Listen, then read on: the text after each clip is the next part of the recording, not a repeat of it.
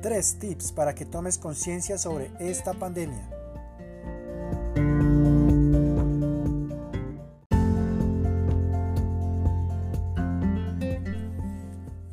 Hola a todos los resonadores de corazones de Latinoamérica. Soy Chris, soy consultor digital, administrador de la cuenta Transcribiendo Enric y de la comunidad en Facebook Los que amamos la bioneuroemoción. Somos también los fundadores de Biopadres. Así que voy a presentarles a mi esposa que nos va a acompañar en todos los episodios de Biopadres, experiencia de vida. Claro está, con la ayuda de ustedes y sus comentarios seguiremos realizando más episodios de varios temas. Así que empecemos, acompáñenos en este primer episodio de nuestro podcast. Hola a todos, ¿cómo están? Mi nombre es Andy, soy fonoaudióloga He realizado cursos de coach de vida y también soy acompañante en bioneuroemoción. Bueno, Andy, en este primer episodio de nuestros podcasts, ¿a quién está dedicado?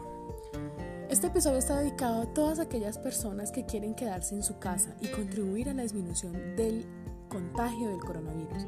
Y a los que aún no se suman, los invitamos a que, lo, a que hagan parte de todo esto, que como seres humanos debemos aportar un granito de arena al mundo.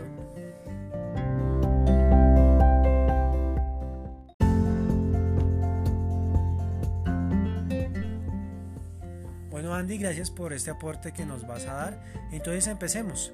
Tres tips para que tomes conciencia sobre esta pandemia. Número uno. Bueno, el primero es muy importante. Vamos a hablar de la sombra. Para los que no saben, la sombra es aquel comportamiento que no queremos que los demás vean de nosotros. Y claro, teniendo en cuenta este cambio que estamos teniendo eh, en nuestra sociedad, que es reprimirnos un poco y quedándonos en casa, pues toda esta situación hace que salga más fácilmente este comportamiento. Puede haber momentos en los que nos desesperemos y nos disgusten cosas que nos hayan dicho nuestros padres, nuestra esposa, nuestros hijos, y esto es muy normal que suceda, porque estamos adaptándonos al cambio. ¿sí? Para el ser humano es difícil siempre un proceso de, de adaptabilidad al cambio. Pero para que esto no suceda, debemos aprender a conocernos y saber cuándo hemos dejado salir nuestra sombra. Quizás hacernos preguntas como qué ha dicho la otra persona o qué ha hecho la otra persona para que a mí me moleste, para que yo tome esta actitud. Siempre es muy importante, porque esto es lo que nos va a ayudar a tomar conciencia de nuestro comportamiento y va a hacernos ver que el conflicto está conmigo y no con lo que dijo la persona. Listo, muy chévere, muchas gracias. O sea, esto quiere decir que la sombra es un comportamiento que hemos de estar conscientes eh, con nuestra familia, que se, se ve reflejado en ellos. Listo. Entonces empecemos con el... ¿Vas a decir algo más? Sí, eh, en este momento lo estamos viviendo con nuestra familia porque estamos en casa, pero esto nos puede pasar con cualquier persona, con el señor del supermercado, con el señor que está haciendo la fila conmigo para hacer las compras. Siempre hay que tener mucha tolerancia cuando lo vayamos a hacer, ¿vale? Es muy importante que nos demos cuenta que la otra persona es nuestro espejo y que por ende siempre nos va a mostrar algo que nos disgusta o que nos, o que, o que nos genera rechazo. Entonces hay que tenerlo muy en cuenta. Listo, muchas gracias. Eh, bueno, empezamos con el número 2, que es coherencia emocional. Esta es, todos son muy importantes, pero con la coherencia emocional hay que tomar mucha conciencia, porque como lo vengo diciendo, en este momento en el que estamos en la cuarentena, no sé si todos los países a nivel de Latinoamérica estén en cuarentena eh, obligatorio porque ya han tomado la decisión, siempre nos va a afectar en nuestro comportamiento, porque el hombre, el ser humano siempre es un ser sociable. Entonces al cambiarnos esta, este proceso, pues nos tenemos que eh, adaptar y en esa adaptabilidad la persona tiene que cambiar muchos procesos. Entonces, para la coherencia emocional hay que tener en cuenta tres pasos.